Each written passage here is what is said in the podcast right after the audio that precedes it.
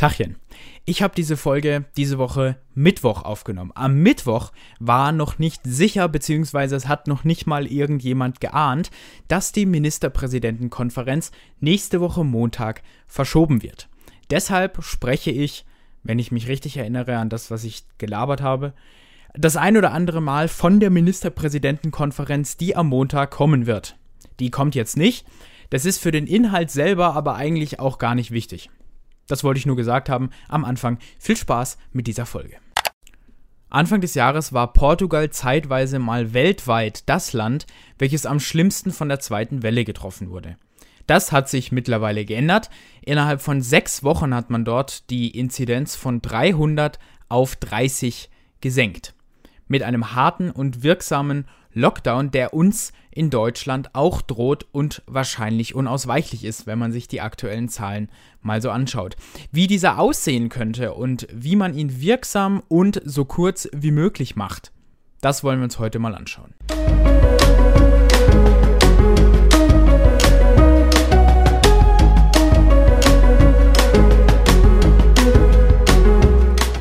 Jetzt habe ich gerade gesagt, dass so ein Lockdown, wie er in Portugal durchgeführt wurde, uns in Deutschland auch droht. Was irgendwie auch so klingt, als würde die Situation bei uns in Deutschland so schlimm werden wie in Portugal. Jetzt muss man sagen, dass das in Portugal natürlich etwas andere Grundvoraussetzungen waren, wie die Grundvoraussetzungen, die wir jetzt gerade haben. Und die Zahlen bei uns steigen auch nicht so schnell wie damals in Portugal. Vielleicht, um ein bisschen auszuholen, zunächst kurz mal angeschaut die damalige Situation in Portugal. Begonnen oder richtig Fahrt aufgenommen hat das Infektionsgeschehen dort eigentlich über Weihnachten. Weil in Portugal leben viele Menschen, die in Großbritannien arbeiten.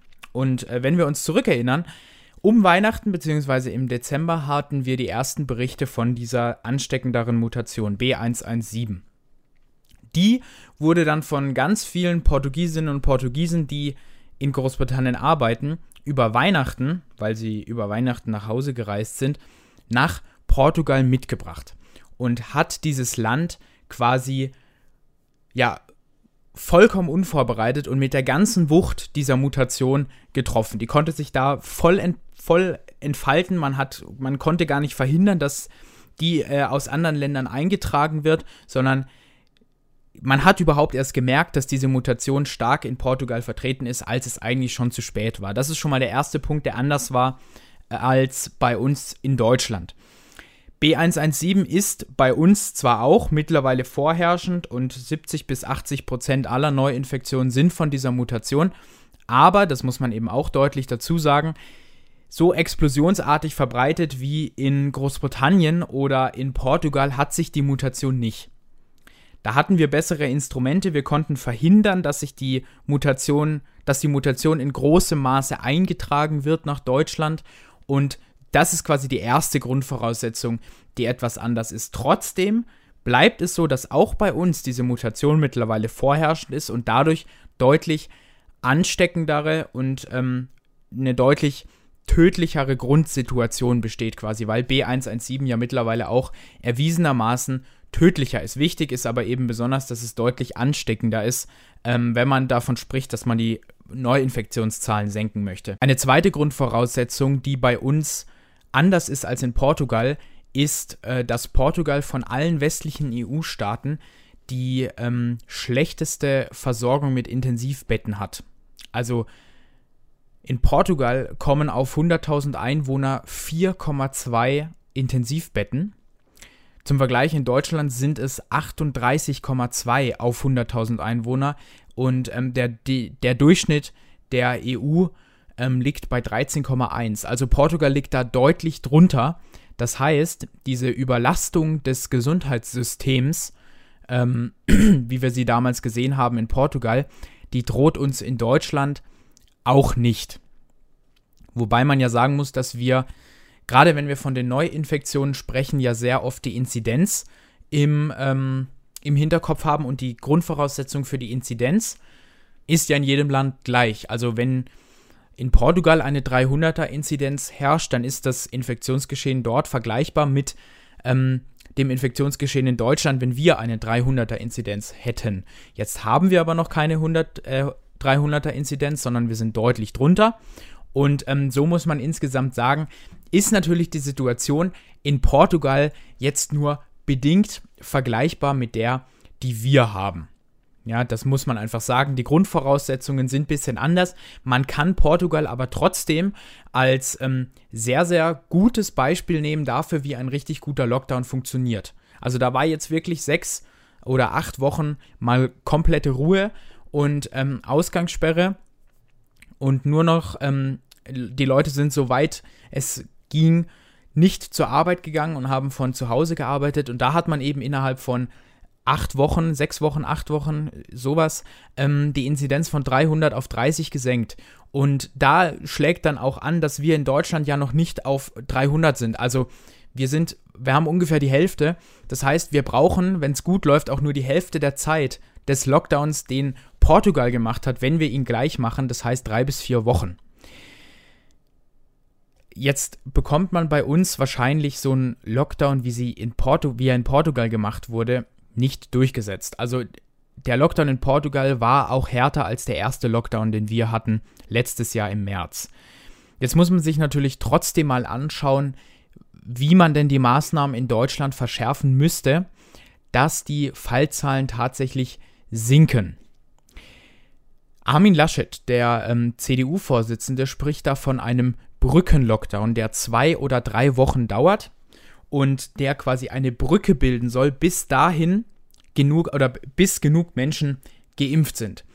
Dass das schon wieder irreführend ist und eigentlich gar nicht der Realität entspricht, das ähm, wird spätestens dann klar, wenn man sich mal damit beschäftigt, wann dieser Impfeffekt eigentlich einsetzt. Also nicht nur, wann wir damit rechnen können, dass ganz viele Leute geimpft werden und es tatsächlich einen Einfluss auf die Fallzahlen hat, sondern auch, wann der Effekt dann tatsächlich eintritt.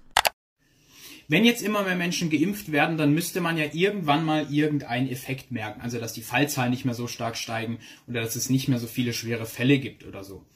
Das tut man auch tatsächlich, wenn man sich es mal genauer anschaut, äh, zum Beispiel bei der Altersgruppe der über 80-Jährigen, da ist die Inzidenz ähm, aktuell sehr, sehr niedrig im Vergleich zu anderen Altersgruppen und auch in den letzten Monaten stark gefallen, was auf jeden Fall aufs Impfen zurückzuführen ist einen wirklich krassen Impfeffekt, also dass die allgemeinen Fallzahlen sinken, den merkt man aber erst ab circa 30 Prozent, sagen einige Experten, ähm, ab Juni. Zum Beispiel der BioNTech-Chef Ugo Shahin sagt, dass man diesen Effekt ab Juni merken wird. Also dass es ab Juni erste Effekte geben wird, dass immer mehr Menschen geimpft sind. Das dauert jetzt natürlich noch, aber der Impfeffekt setzt ja auch nicht sofort ein, wenn man eine Impfung bekommt, sondern erst einige Wochen danach oder sogar erst nach der Zweitimpfung. Das heißt, es dauert auf jeden Fall noch, bis man da wirklich richtig was merkt. Ja, und deshalb kann man eigentlich sagen, dass man vor Juni nicht damit rechnen kann, dass das Impfen tatsächlich einen großen Einfluss auf die Infektionszahlen hat und ein Brückenlockdown von zwei bis drei Wochen reicht da einfach nicht. Wenn wir jetzt, wenn nächste Woche Montag ein Brückenlockdown beschlossen werden würde, der zwei Wochen dauert, dann würde der bis Ende April gehen. Dann hätten wir auch noch den gesamten Mai zu überbrücken. Aber der Brückenlockdown wäre ja dann schon vorbei. Also dieses Bild zu zeichnen von diesem Brückenlockdown, das ist schon wieder Quatsch.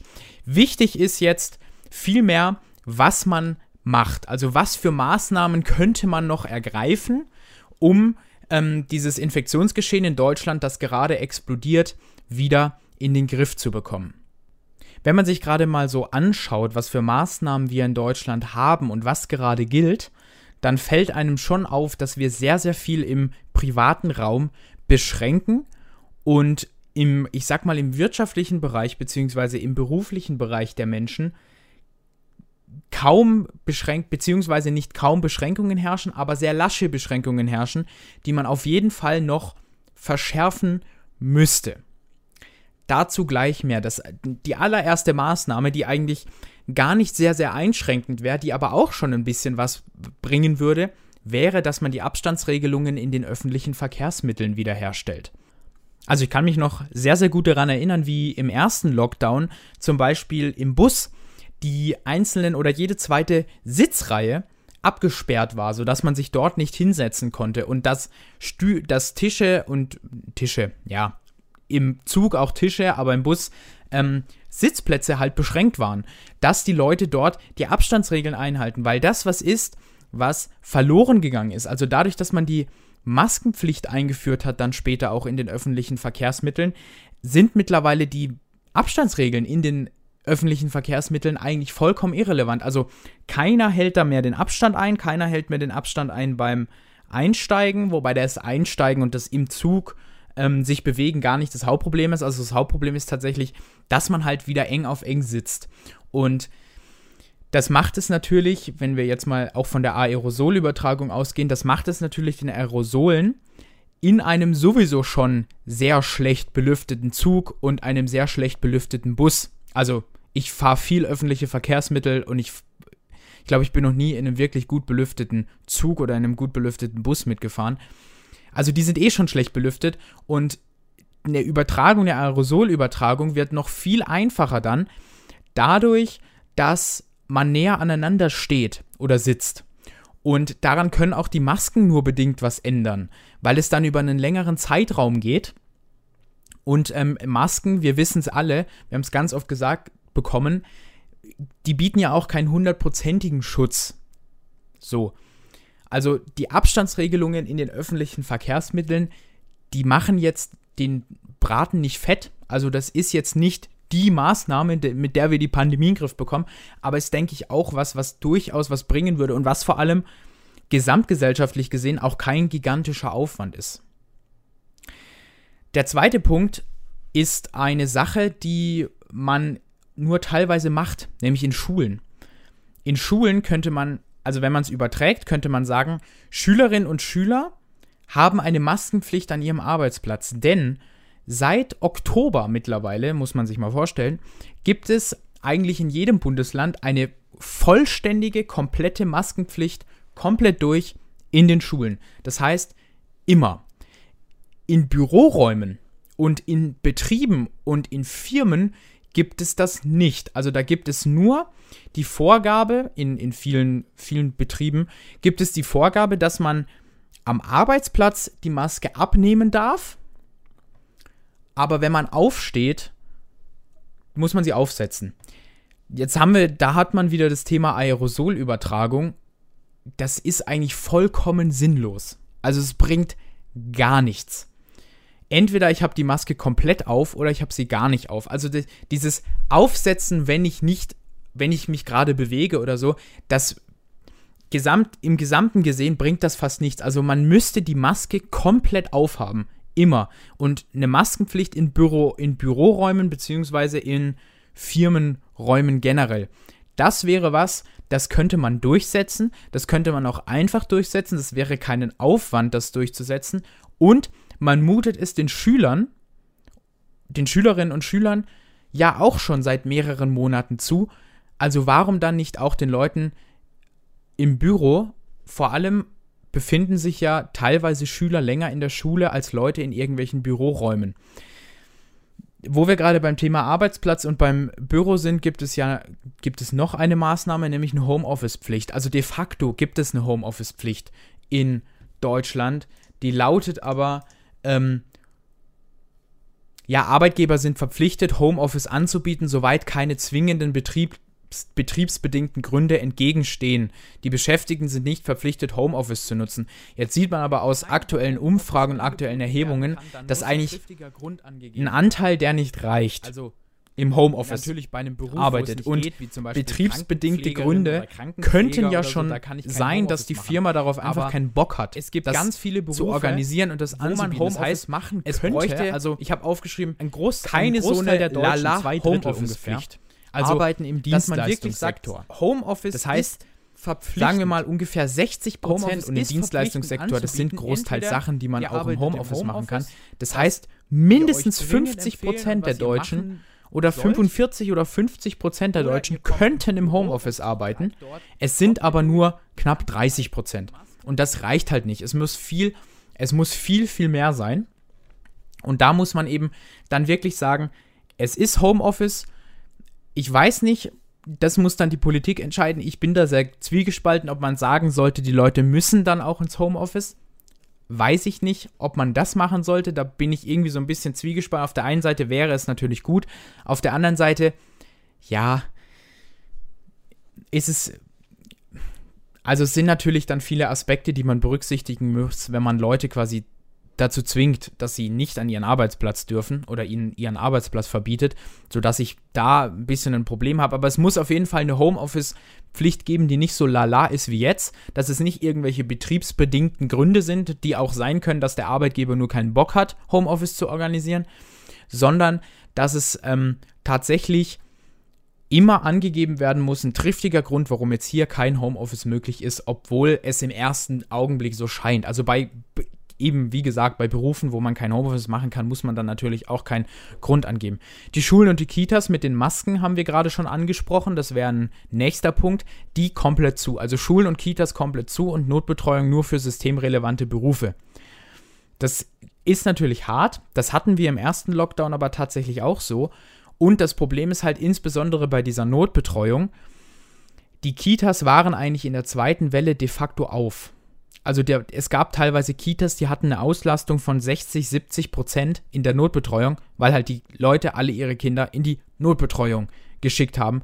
Das bedeutet, man muss diese Notbetreuung wieder sehr stark einschränken auf systemrelevante Berufe.